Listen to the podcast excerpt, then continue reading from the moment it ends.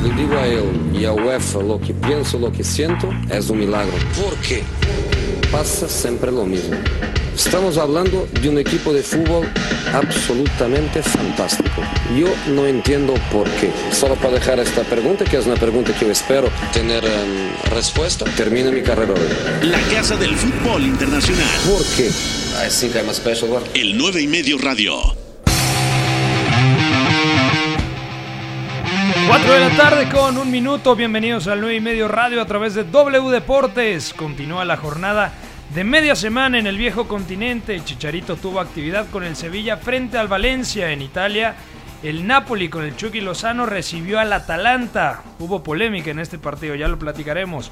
El Arsenal de Unai Emery, caramba, otra vez volvió a tropezar. Ahora en la Carabao Cup contra el Liverpool en Anfield, contra un Liverpool plagado de suplentes y además el mal resultado del enfrentamiento eh, entre el Chelsea y el United. Ganó el United. Al fin.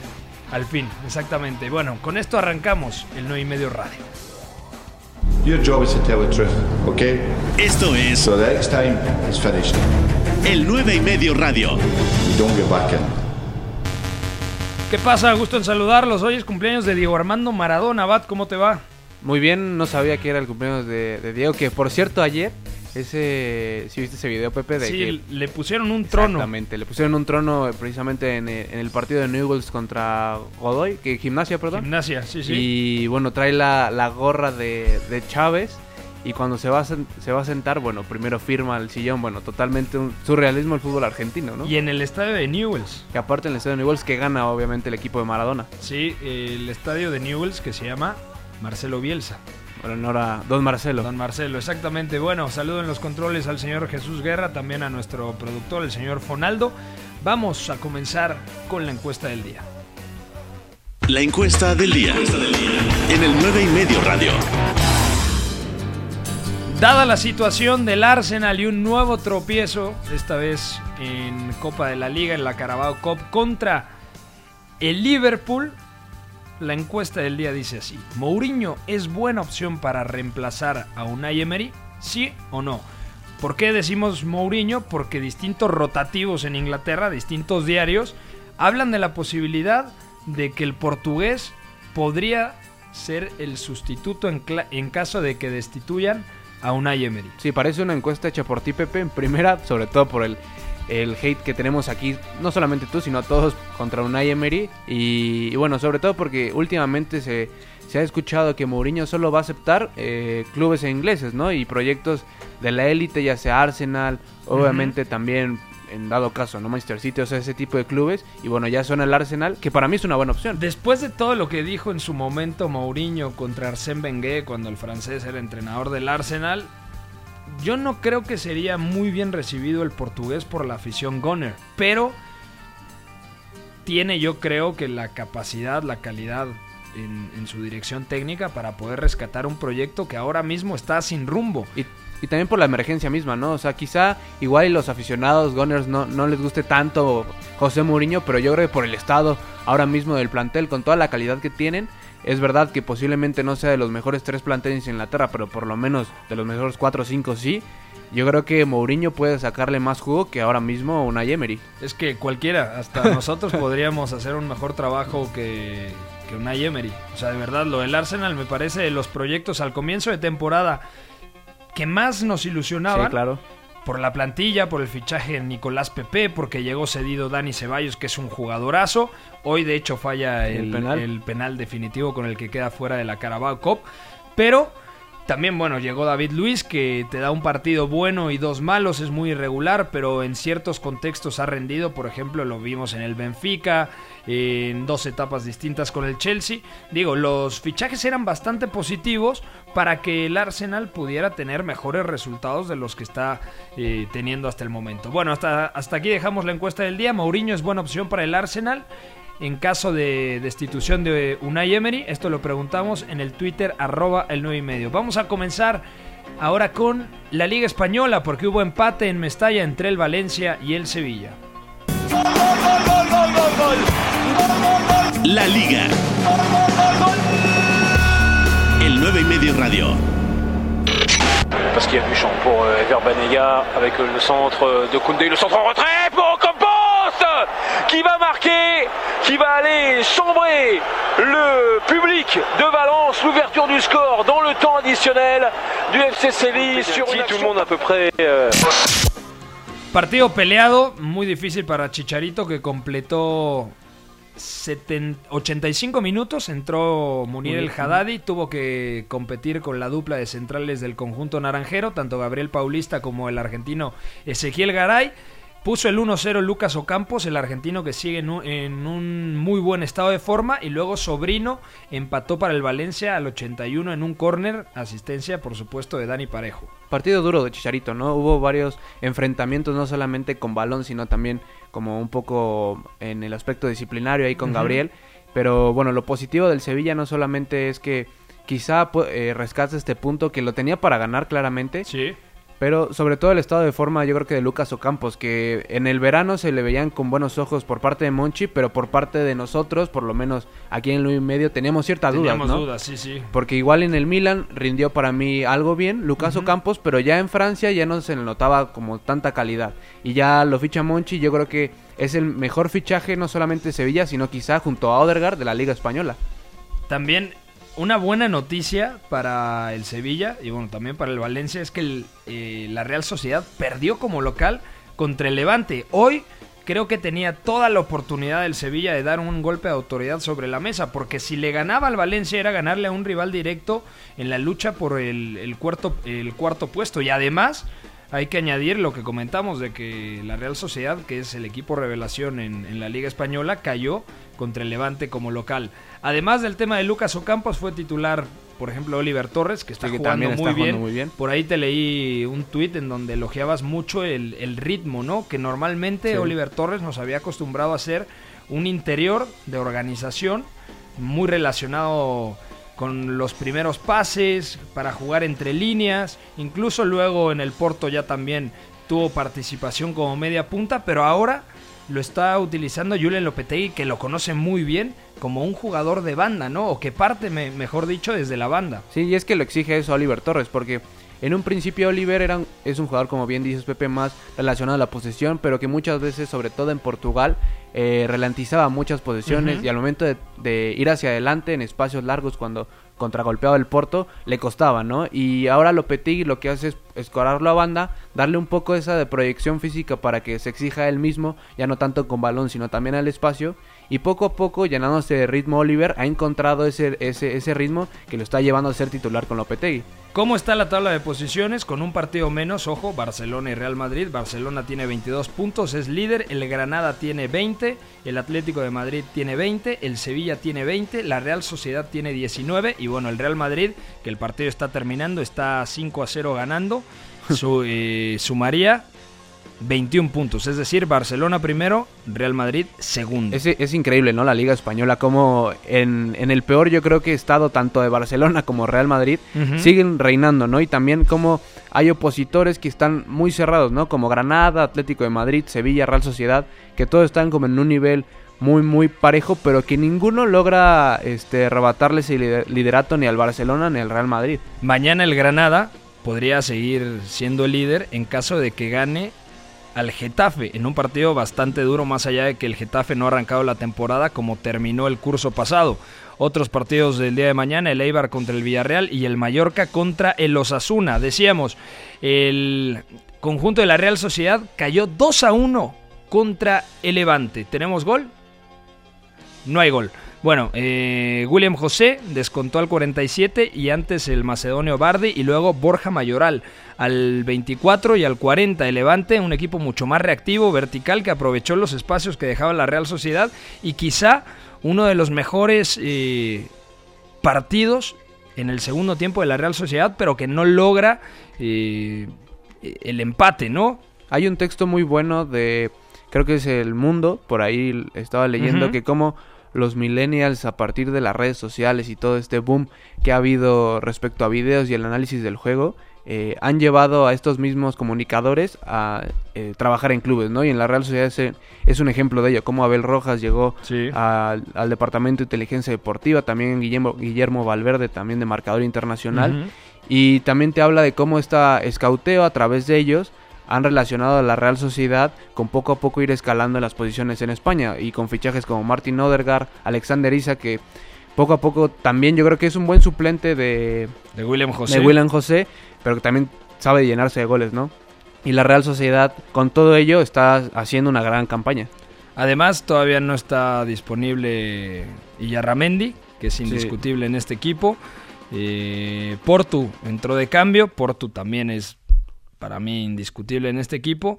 Y Odegaard hoy partió más como una especie de extremo cuando creo yo que donde está mejor relacionado es en la zona de media punta o como un interior derecho. Sí, porque Odegaard hay que contextualizar que es un jugador más de creación, un poco que precisamente eso, ¿no? Baja un poco a la base, pero también que sabe llegar a esa zona de media puntas, es decir, a esos linderos fuera del área para así crear este superioridades y también pues plasmar el gol. Y también hay que hablar de la evolución de Oyarzábal, ¿no? Que de un jugador completamente de banda, que es verdad que hoy este, juega en esa posición, está teniendo muchísima participación por dentro. Y ya lo veíamos en ese Europeo Sub-21 como era el falso 9 de, de la selección y, y, poco a poco está llenando de eso, ¿no? Como la Real Sociedad, a partir de la funcionalidad de sus jugadores, está llevando a un nivel más alto de lo normal.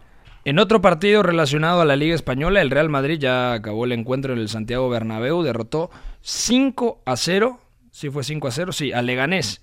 El primero lo hizo el brasileño Rodrigo de buen partido, el segundo Tony Cross, el tercero de penalti al igual que el cuarto Sergio Ramos y luego Karim Benzema y el quinto Luka Jovic. Por fin volvió a marcar eh, el serbio, el exfutbolista del Eintracht Frankfurt y además buen partido de Karim Benzema con gol de penalti y dos asistencias. Sí, y la participación de Tony Cross, ¿no? Que en la temporada del Real Madrid es el jugador más regular dentro de las irregularidades De, de, todo el equipo y es algo positivo para Zidane que dentro de toda la incertidumbre que se mueve en el club blanco que el jugador alemán esté bien, sobre todo en esa posición organizando, es algo bueno para él. Es que yo creo que ya lo tiene bastante claro Zinedine Zidane. Se tardó en encontrar el, el once ideal, pero todo parte del medio campo. Casemiro es indiscutible como el contención, como el medio centro, Tony Cross como el interior izquierdo y Valverde se ha afianzado como el interior diestro, entendiendo que hay que dosificar mucho los minutos de Luka Modric. De hecho, hoy entra el croata en lugar del alemán.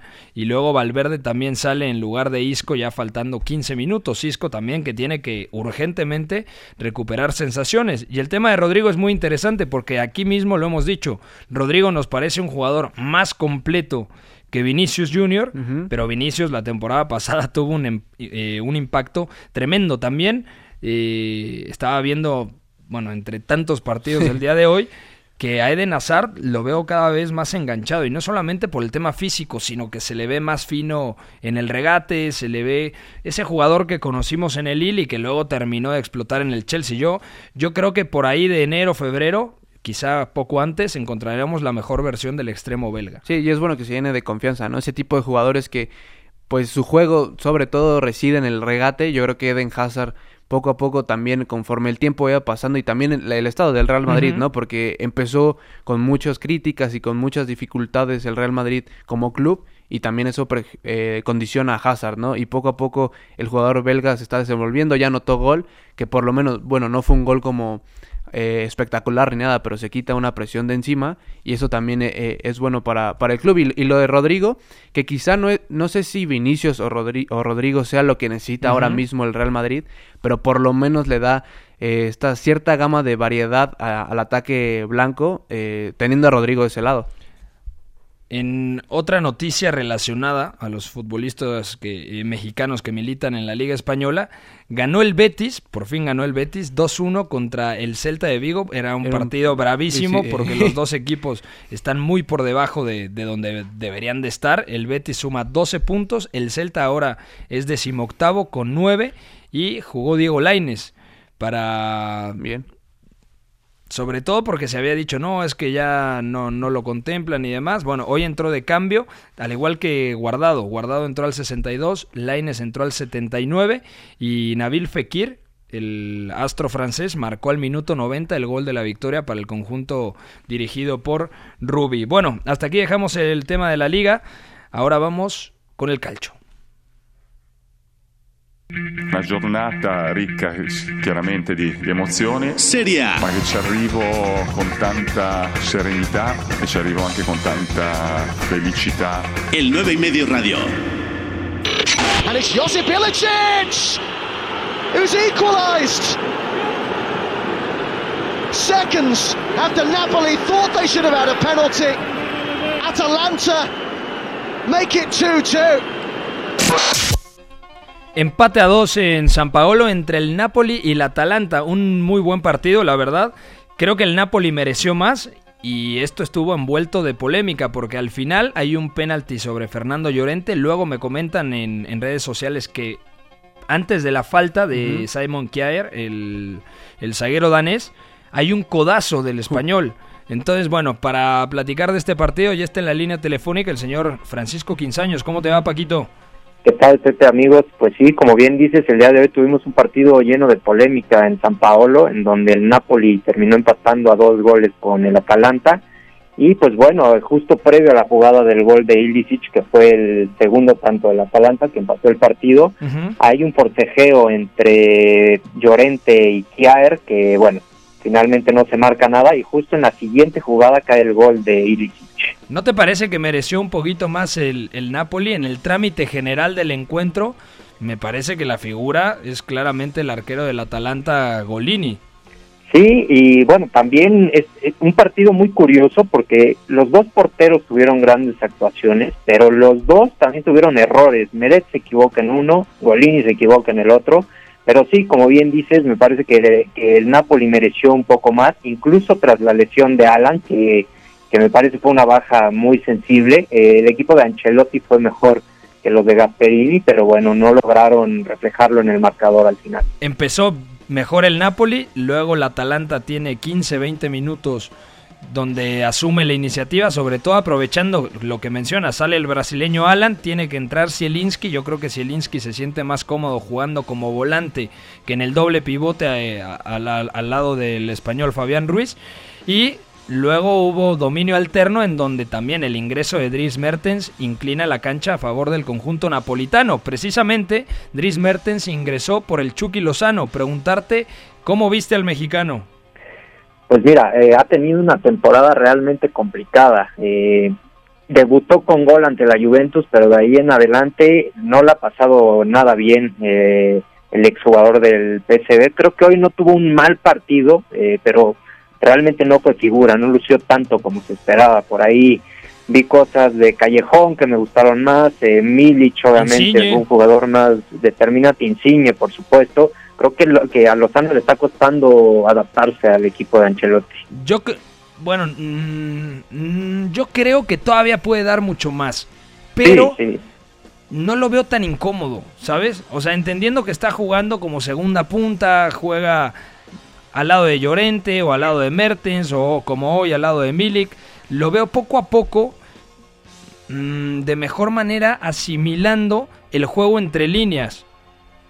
Sí, bueno, tenemos que entender que obviamente está jugando en una posición, como bien dices, que no es la habitual. Yo lo veía más en el puesto de Callejón, por ejemplo, abierto por derecha, y ahora está actuando de segunda punta. Pero eh, si bien no está teniendo actuaciones desastrosas, creo que si ponemos en comparación lo hecho por Mertens, por ejemplo, lo hecho por otros jugadores en otras posiciones, como Insigne, que también tuvo, tuvo un inicio de temporada muy complicado, Lozano nos está quedando a deber un poquito, sobre todo porque se eh, estaba llamado a ser la figura del Napoli esta temporada. Es que hay que entender, por ejemplo, Lozano, el tipo de jugador que es, normalmente lucía en, en espacios, en contextos en donde podía ser muy vertical, donde podía correr, donde podía explotar su conducción o llegada desde, desde el lado derecho. Ahora tiene que participar más en la elaboración ofensiva o únicamente enfocarse en los movimientos de desmarque a la espalda de la defensa rival. Así que yo no lo veo tan mal como muchos dicen. Yo creo que el Chucky Lozano realmente, o sea, lleva menos de 10 partidos en Italia. Yo creo que sí tiene todos los argumentos para poco a poco seguir creciendo y ser pieza importante en este equipo. Y también yo creo que ahí la clave es que, por ejemplo, Callejón la temporada pasada no está teniendo la... Más bien, esa temporada está rindiendo mejor que la pasada Sí, para mí. Igual, si Elinsky, ese, ese aporte en esa banda le está dando mucho a- al equipo de Ancelotti. Y como bien dice Paco, Insigne de la temporada pasada no era el mismo jugador que nos delumbraba antes con, con Sarri. De hecho, jugaba mucho de media punta Insigne la temporada pasada. Y, y ahora se le complicó el inicio, pero ahora está jugando muy bien. Entonces también se le ha complicado en esa parte Lozano de que también los opositores o jugadores que compiten en, e- en esa misma posición están jugando mejor de lo que se esperaba en un inicio. Y bueno, también creo que tenemos que tomar en cuenta que no es lo mismo eh, enfrentar a defensores de la Eredivisie que enfrentar a defensores de la Serie A. claro. De acuerdo, no es lo mismo jugar contra el Pex Vole que contra. es- ¿Estás de acuerdo? Contra, Contra el el Atalanta, Atalanta. Udinese y demás. Y de hecho, hoy el partido del Atalanta, el que más me gustó, seguramente fue Ilicic. Más allá del gol, el, el esloveno es un jugadorazo desde el Palermo. Un elemento que ha condicionado en la Serie A, así como el Papu Gómez, que también tiene un buen partido, pero al final termina saliendo de cambio porque ingresa el colombiano Luis Muriel. ¿Algo que te haya gustado del Atalanta? Pues bueno, realmente me gusta la rotación que le está dando Gasperini al equipo, pensando que eh, si bien se van a despedir de la Champions, pues bueno, todavía tienen que jugar tres partidos, no están descuidando la Serie A, como dice Silicic, está teniendo una gran, gran temporada. Me gusta lo de Papu Gómez, eh, que a pesar de ya ser un veterano, sigue siendo un jugador muy importante. Me gusta lo de Derrón, un tipo que sin grandes reflectores genera, eh, recupera, abre juego, me parece un jugador muy interesante.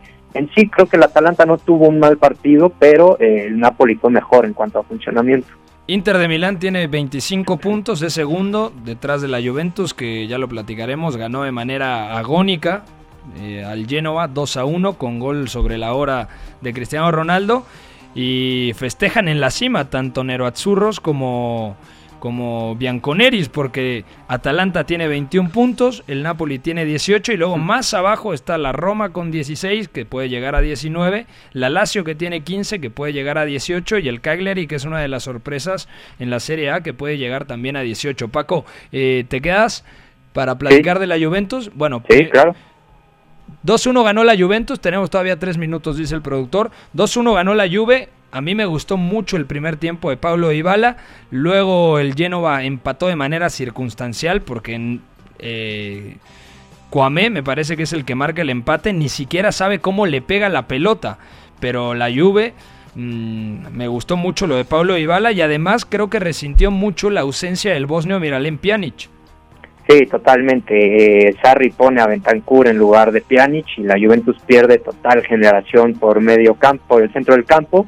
Todo se cargó hacia el costado de Juan Guillermo Cuadrado porque Alexandro no está teniendo el nivel esperado. Matui tampoco jugó nada bien y bueno, eso lo resiente principalmente Cristiano Ronaldo, que no tuvo mucha participación en el encuentro. Bueno, hasta el final anota el gol. Eh, el penal a él le hacen la falta, pero bueno, realmente la, la generación de juego de la Juventus el día de hoy se dio por el por la banda derecha. Y además, eh, lo de Pablo Ibala lo, resalto sobre todas las cosas porque creo que puede encontrar el mejor nivel de su carrera de la mano de Mauricio Sarri. Creo que el 4-4-2 rombo con la figura de un media punta que ataca bien la, eh, el área desde la segunda línea, que le permite tener mucha movilidad, que no se no tiene que ser el referente de ataque ni mucho menos, sino que se recarga mucho en el costado de la derecha como, como lo hacía en el Palermo. O sea, creo que Mauricio Sarri le encontró el, el lugar indicado en donde puede explotar todo su fútbol. Sí, y creo que todas las críticas que recibió Sarri por no haberlo puesto al inicio de temporada, hoy comienzan a tomar sentido eh, la, las razones por las cuales tomó esta decisión el estratega italiano, ¿no? Dybala está siendo un jugador determinante, está jugando mucho más, es, un tipo participativo, se entiende mejor con Cristiano Ronaldo, incluso hoy alternó muy bien con Bernabé y entonces Dybala, como bien dices, está retomando el nivel y podría llegar a, a, a hacer su mejor temporada si sigue en este camino. Corrígeme si me equivoco, hoy regresó Douglas Costa, jugó 10 minutitos, ¿no? Sí, eh, la verdad es que no lo hizo mal, estuvo a punto de meter un golazo, ya después por ahí regaló un, un, un balón, pero bueno, eh, es importante saber que Douglas Costa está de regreso y saber que ahora la Juventus puede volver a jugar con tres adelante. Y yo creo que incluso, como ya lo utilizó por dentro en su momento Pep Guardiola, puede ser muy útil Douglas Costa como ese media punta, Sí, como la figura del trecuartista. Sí, porque precisamente creo que esa figura de mediapunta le viene mejor a Dybala que el propio Ujú. mediapunta, ¿no? Porque ha rotado muchísimo Sarri, Sí. Ramsey, Bernardeschi y yo creo que Douglas Costa puede ser un buen argumento poniéndolo ahí para darle precisamente más espacio todavía a Dybala. Paco, te mandamos un fuerte abrazo, amigo. Gracias por tomar la llamada. Muchas gracias, un abrazo. Ahí está el señor Paco Quinzaño repasando toda la actualidad del calcio. Al regresar de la pausa platicamos de la Copa Alemana y también de la Copa de la Liga en Inglaterra. No se mueva del 9 y medio radio. No es que no te entiendas, que hablas muy raro. Si tú ya sabes más que yo, perfecto, tira, vamos a ver. Habla de lo que quieras, yo contesto de lo que me apetece. El análisis es bastante superficial, bastante gratuito. ¿El apellido? ¿Cómo es el apellido? El 9 y medio radio. Correcto. Siguiente pregunta. 4.30 de la tarde, regresamos al 9 y medio radio a través de W Deportes. Gracias a toda la gente que se suscribió a Spotify y también que nos escucha en el SoundCloud. Ayer nos fue muy bien. Un abrazo a Alex Pareja con, con el túnel del tiempo. Fue, fue muy bien recibida. Muy buenas anécdotas. Esa Sí. nueva sección. Y aparte, bueno, Alex conoce perfectamente todo lo del entorno de Ronaldinho porque pues él es catalán, ¿no? Sí, de la Entonces, ciudad condal. Sí. Bueno, vamos ahora con actividad de la Liga Portuguesa. Premier League.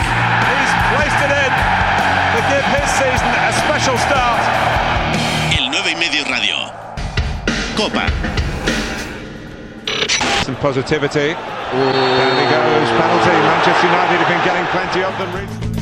Bueno, vamos primero con la Premier League, eh, bueno, con la Copa, porque hubo un partidazo. 5 a 5 terminó el Arsenal contra el Liverpool. Ya es ridículo lo del Arsenal. Ya es ridículo porque el Liverpool empieza con más suplentes que el propio Arsenal. El Liverpool jugó con equipo C. o sea, con el ut- utilero ahí estaba. Estaba Origi, ni siquiera estaba Salah, ni siquiera estaba Mané, ni siquiera estaba Firmino. Y aún así le logran rebatarle la victoria al Arsenal que poco a poco se está hundiendo más. Aún así, conforme van pasando los partidos, no ni siquiera da sensaciones el Arsenal de una mejora ya ni siquiera de resultados, sino de rendimiento. Hoy demostró también Mesut Özil que tiene que tener muchísimos más minutos. Que no corre, que es un jugador a veces displicente, da lo mismo. El Arsenal lo que a veces más necesita es ingenio, es creatividad, ese toque de lucidez. Entonces Mesut Özil tiene que jugar mucho más. Empezó ganando el Liverpool con el autogol de Mustafi, luego Lucas Torreira puso el 1 a 1, Martinelli, este chico brasileño que está causando sensación, apenas 19 Sí. años, marcó el 2-1 y el 3-1. Luego el 3-2, Milner de, de penalti, que por cierto no era penalti. Luego Maitland Niles, el 4-2. Y luego, ¿qué pasó Arsenal? Pues 4-4. Pues Arsenal. Chamberlain, la ley del ex. Origi, 4-3-4-4. Eh, Willock, 5-4, minuto 70 y al 94 el Arsenal se convirtió en el Cruz Azul. El belga Origi empató 5 a 5 y luego en la tanda de penaltis 5 a 4 se impuso el conjunto de Anfield. El penalti fallado por Dani Ceballos. Y, y sí, si algo le falta al Arsenal es ese ingenio, ¿no? Que te aporta Mesut Özil, porque el Arsenal es un equipo totalmente plano que no encuentra ninguna genialidad a partir de, sobre todo de esa zona. Que por cierto, Dani Ceballos se me está quedando algo corto a pesar de los pocos minutos que ha tenido. Yo creo que Pero vamos, no, mm, ¿es culpa de Ceballos o es culpa de, yo de creo que Unai? yo creo que es un poco, obviamente es más de, de Unai, pero también Ceballos creo que en su primer partido en, el debut que tiene con Arsenal me pareció muy bueno, este agitando y teniendo esa cierta creatividad, pero ya poco a poco en los minutos que le ha dado y creo que a Ceballos le, le ha faltado también socios, pero también cierta cabeza para mm, involucrarse más en ese tipo de, de jugadas, ¿no? Mira, ¿con cuántos suplentes jugó el Liverpool? El arquero es Kelleher, el irlandés, súper suplente, o sea, nunca juega. No, nunca lo había escuchado, es más. Eh, Van den Berg, un chico holandés, súper suplente. Luego, lateral derecho, el galés Williams, casi nunca juega. Joe Gómez, que de a poco está teniendo minutos. Luego en medio campo jugó Navi Keita, Lalana, Chamberlain. Más Es o menos sí más, tienen ajá. continuidad, aunque Chamberlain va regresando. Lalana tampoco es que Sería como el medio campo B, ¿no? O Sí. sea, yo creo, porque ni está Henderson ni está. Bueno, de hecho Milner sería Ajá, exacto. medio opción. campo B y ahora jugó como lateral. Luego, Elliot, extremo por la derecha, casi nunca juega. eh, Brester. Que en su casa. Ajá. Y del lado del Arsenal, Martínez, que ya ha tenido minutos, Mustafi, Holding, Bellerín, Kolasinac, Saka, Willock, Torreira, Maitland Niles, Osil y Martinelli. Es decir, mientras el Liverpool puso un equipo C, el, el Arsenal puso un equipo de Europa League. Sí, claro, y, y es, lo, es la diferencia, ¿no? De planteles, pero sobre todo del estado de, de, de los clubes, ¿no? El Liverpool con una inercia muy ganadora, muy positiva que le da, da ese lujo, ¿no? De mandar a los suplentes a un partido contra el Arsenal, sobre todo viendo al rival, ¿no? Viendo cómo el Arsenal poco a poco se le está cayendo el proyecto y, y que los jóvenes, obviamente, tampoco pueden dar ese, ese golpe, ¿no? Como, como muchos jugadores con Maitland Niles, o sea... ¿No será que, que es mejor que haya perdido el día de hoy el Arsenal y ya eliminado de la Copa de la Liga? Sí, yo creo que para los proyectos que les va mal es mejor nada más enfocarse en una competición. O sea, porque Pero para hacer el Arsenal que te echen así, tampoco es el que sea algo objetivo bueno. del Arsenal claramente es terminar la Premier dentro de los primeros cuatro. Y llegar por lo menos a semifinales de la Europa League. La temporada pasada no logró entrar dentro de los primeros cuatro en Premier y perdió la final de la Europa League contra el Chelsea, por eso no está disputando esta edición la Champions. Así que está clarísimo, el objetivo de esta temporada para el equipo londinense es regresar a la Copa de Europa. Y no sé si lo vaya a hacer, sobre todo teniendo a Unai en el banquillo. Es que si no lo hace, yo creo que va a haber muchísimas salidas. ¿Tú le das a Unai toda la temporada o crees que lo vayan a echar antes? Es que yo creo que ya tendría que tener un plan B. O sea, echarlo por echarlo, aunque no encuentre el rumbo y esté sin brújula perdido a la mitad del océano Unai Emery, lo que yo te- eh, encontraría con mayor sentido es que tuvieran ya eh, en el plan B a quizá, por ejemplo, ayer lo platicábamos. ¿Quién puede ser un buen plan B? Marcelino, García Marcelino. Toral, Para- hasta el propio Javi Gracia. Javi Yo, o sea, obviamente es mejor Marcelino, pero de Javi Gracia a Unai Emery. Incluso algo loco que podría pasar, no sé, Quique Setién o cual- cualquier cosa, pero de verdad, a mí me llama mucho la atención una entrevista con Roy Van Persie, en donde dice claramente que lo que él ha escuchado de Unai Emery es que los futbolistas no alcanzan a captar el mensaje del técnico español. O Sí. sea, que no logra transmitirlo bien y por lo tanto no hay comunión entre futbolistas y el estratega. Sí, y también, la barrera claro, del idioma eh, puede ajá, ser, ¿no? Exactamente, yo creo que es la barrera del idioma y también cultural. Que obviamente hay jugadores como Bellerín que le pueden aportar a Unai Emery por ser de su propia nacionalidad, pero, pero también hay, hay un caso extraño en el Arsenal que desde Arsène Wenger no ha encontrado ese rumbo y que obviamente con Unai Emery, si no logra transmitir un mensaje que, que lleva al Arsenal a tener algo positivo, que hace muchos años no lo tiene ni con Arsène Wenger ni con, obviamente antes pues hace muchos años. Ahora con este nuevo grupo de jugadores es difícil hacerlo todavía más. Bueno, desastroso, de verdad, una pena lo del Arsenal que, bueno, el fin de semana tiene un partido complicado porque es el Wolverhampton, es un rival que y más que allá viene de menos a más el Wolverhampton. y que además hoy jugó mal, es cierto, con muchos suplentes, pero el Wolverhampton el día de hoy cayó contra el Aston Villa 2 a 1, partido que tuvieron aquí en W Deportes y también en la aplicación de, de los Wolves en español. No jugó Raúl Raúl Jiménez. Jiménez, obviamente en uno Espíritu Santo sabe que el fin de semana tienen un partido clave y por lo tanto se reserva ciertas piezas titulares indiscutibles. Y en el otro partido que acaparaba reflectores, el Chelsea cayó contra el Manchester United. Some positivity. He goes, penalty. Manchester United have been getting plenty of them recently. And they get one here at Stamford Bridge midway through the first half of this Carabao Cup tie. Here he goes. Another Manchester United penalty, and this one is a successful one from Rashford. The outwitted Caballero, Chelsea nil, United 1 in the 25th minute.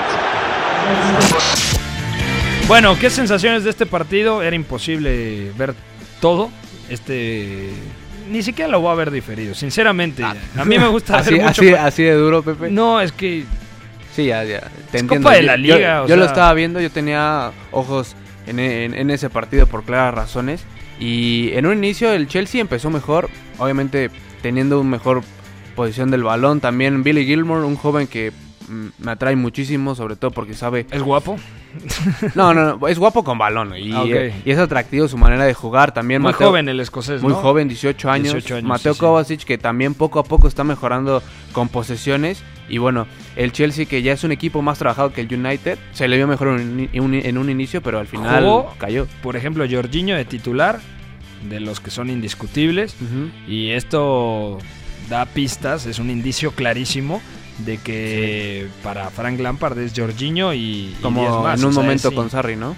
Es que Jorginho es una pieza, o sea, indispensable. Sí, esa figura del mediocentro que para los técnicos que quieren tener el balón es ideal. Y bueno, tienes a Jorginho que yo creo que es de los mejores jugadores en el pase corto y que pues teniéndolo en la plantilla lo tienes que poner para, para plasmar tu idea de mejor forma. Empezó ganando el United con gol de penalti de Rashford, Sí. luego empató el belga Batshuayi y luego otra vez Rashford, o sea, Con un golazo. ¿Había marcado alguna vez en su vida en el, en el En el- primer equipo doblete? Sí, contra el Manchester City, marcó doblete. En ¿Hace su- cuánto? Hace dos años, con José Mourinho en la 16-17. Fue... Uf. Ese fue el último doblete de Uf, Rashford. no lo tengo tan claro, pero por lo menos sí ya tenía doblete. Eh, Es más, lo, lo vamos a buscar porque a mí me parece rarísimo. Cuatro goles en los últimos 10 partidos, ocho goles en los últimos 20 partidos, 11 goles en los últimos 30 partidos, 14 goles en los últimos 40 partidos, 17 goles en los últimos 50 partidos, eh, 21 goles en los últimos 60 partidos para Marcus Rashford, sumando absolutamente todo. ¿Está el dato ahí? ¿Cuándo fue la última vez que marcó doblete Rashford? Contra el Chelsea. ¿Hace cuánto? cuando Eh, le- eh, 4 a 0. En el 4 a 0 de la temporada pasada. Bueno, ahí está el dato. No, de esta dice. De, de esta temporada. Ah, claro. fue el primer Fue el partido. primer partido. Claro, exactamente. Y que, y que bueno, ya habíamos comentado que Rashford se estaba quedando algo corto en, en- en algunas cosas, sobre todo por el proyecto que es para el Manchester United, un jugador insignia prácticamente, y que bueno, es, es, algo, es algo muy bueno para Ole Gunnar Solskjaer tener esta victoria en Stamford Bridge contra otra vez contra Lampard, que en un principio se vio mejor el, el Chelsea, pero que bueno, el United otra vez rescata puntos, primero lo hizo contra Liverpool, gana después con, contra el Norwich City y ahora le gana a Chelsea. Línea de 5, otra vez, ¿no? Y sigue manteniendo esa fórmula. Ya lo habíamos eh, anticipado un poco de que mientras Ole Gunnar Solskjaer no vaya encontrando más soluciones, va a seguir con esa misma de- línea de 5, no arriesgando tanto, ¿no? Yo creo que también el Chelsea puede estar un poco tranquilo porque al final es Copa de la Liga, Sí, claro. Champions.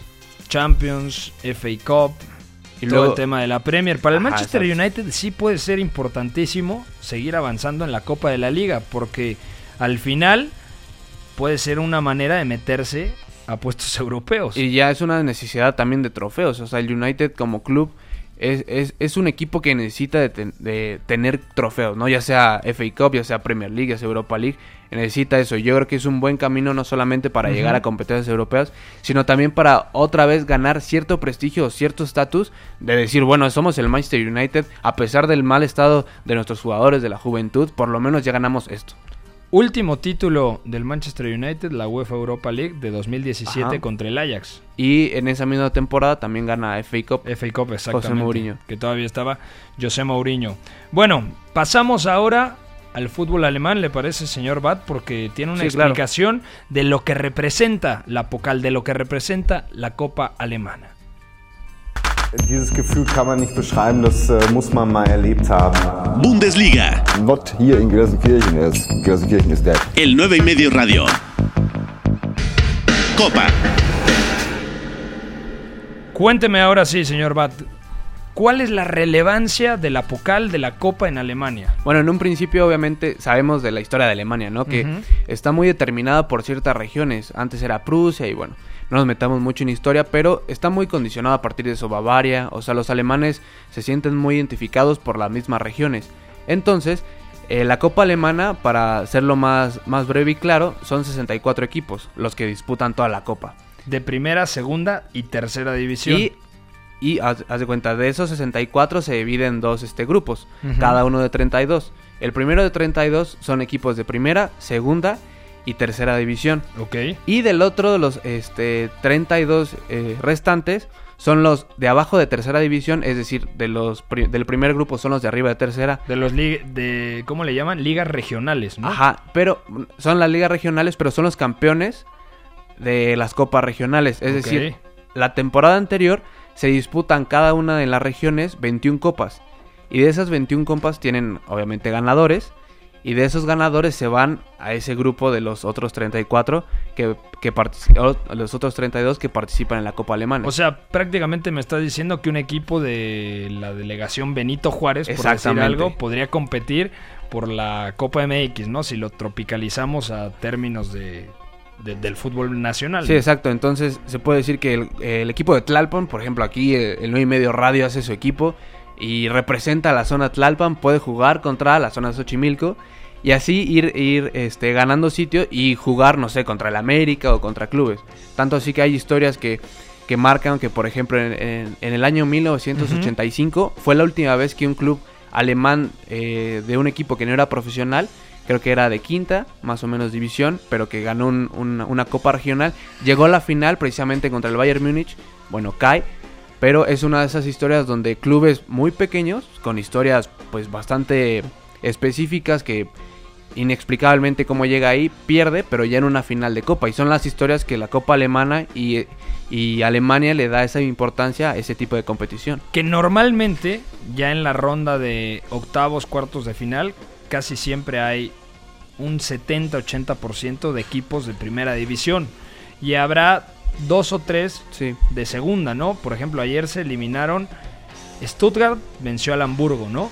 Pero Ah, mira, ahí está. Clasificados para los octavos de final. Está el Hoffenheim, el Unión Berlín, el Stuttgart, el Saarbrücken, el Bayern, eh, luego el Bayer Leverkusen, luego el Schalke 04, el Karlsruhe, el Werder Bremen, el Rasenball Sport Leipzig, el Bern, el Kaiser Lauten, el Borussia Dortmund, el Fortuna Düsseldorf, Düsseldorf, el Eintracht Frankfurt y el Hertha Berlín. Sí que es difícil. O sea, hay, hay, uno de cuarta y uno de tercera, no, dos de cuarta y dos de segunda. Sí, que es difícil, ¿no? La temporada pasada el equipo que más lejos llegó de una segunda división o tercera fue el Heidenheim, que llega a cuartos de final, que es eliminado por el Bayern Múnich. Sí, me acuerdo. 5-4 global, es un partido pues, bastante, bastante duro para los de Kovac pero que son esas historias que te llevan la Copa Alemana, que por ejemplo la, la Serie A, bueno, la, más bien la Copa de Italia, no, no, no da tiempo para tanto, porque en, los octavos de final ya te meten los mejores equipos de Italia, de los 16 avos te meten ya este, los, la primera división de, de, Italia y antes eliminan todos los de Serie B, Serie C y Serie D. Entonces, eh, la Copa Alemana te da eso un poco como la FA Cup en Inglaterra, que... Eh, bueno, en la Liga Española vimos el Alcorconazo en su momento, ¿no? Sí, pero también es, es poco, ¿no? Porque aparte de que la Liga Alemana, eh, cuando el Bayern Múnich se enfrenta a un, a un, cuadro, no sé, de tercera Bundesliga, le toca ir al, campo de ese equipo de tercera Bundesliga. Y en la Copa del Rey le toca ir el más bajo en un principio a, a ir a, perdón, a recibir al más grande y cerrar en, en, casa del Barcelona o del Real Madrid. Entonces es, esas historias no te dan tanto eh, en España o en Italia como en Alemania o en Inglaterra. Pues está muy interesante, la verdad. Me gusta mucho. Aparte, estéticamente es muy bonita la, la la copa alemana. Eh, bueno, como, eh, vamos a platicar del Borussia Dortmund contra el Borussia Mönchengladbach. Nos quedarán 7 minutitos de programa. 2-1 ha ganado el Borussia Dortmund, partido de muchísima confianza para Julian Brandt, el exfutbolista del Bayern Leverkusen. Marcó doblete antes se había puesto arriba el Gladbach con gol de Marcus Thuram, el hijo del mítico defensa francés del Parma y la Juventus y luego del Barça, Lilian Thuram. Y Julian Brandt marcó al 77 y al 80. El primero a pase de Lucas Piszek, el lateral polaco, y luego a pase de, del hermano de Eden, Torgan Nazar. Sí, ahí le estábamos viendo eh, un ojo al Borussia y otro ojo al Manchester United. Y fue un partido mucho más atractivo que el, de, que el de Bundesliga. Obviamente, la Pocal se entiende de que para ni el Borussia Mönchengladbach ni para el Borussia Dortmund son sus prioridades como tal. Los dos tienen su mira totalmente en Bundesliga. Que el Gladbach difícilmente se mantendrá arriba, ¿no? Difícilmente, pero yo creo que por lo menos en las oficinas de, del Borussia Mönchengladbach tienen presupuestado aspirar a Champions, ¿no? Quedarse en los primeros cuatro lugares y yo creo que por eso dicen, bueno, hay que, hay que jugarlo con menos, menos presión, más, más, calma y por eso había más espacios y por eso Julian Brandt eh, pues hizo dos goles, que es algo muy bueno, sobre todo por cómo estaba jugando el, el jugador alemán. Que hoy otra vez jugó un poquito más en mitad de campo, ¿no? Más como Sí. Media punta, Media digamos. punta, ajá, exactamente, y también porque alternaba mucho, ¿no? Sabemos que a Farb le gusta alternar su centro delantero con el media punta. Brun Larsen comenzó el partido como referencia, ¿no? En, en punta. Ah, Exactamente, entonces puede jugar Alcácer ahí, puede jugar Marco Royce, también ya lo hizo Julian Brandt, María Goetze.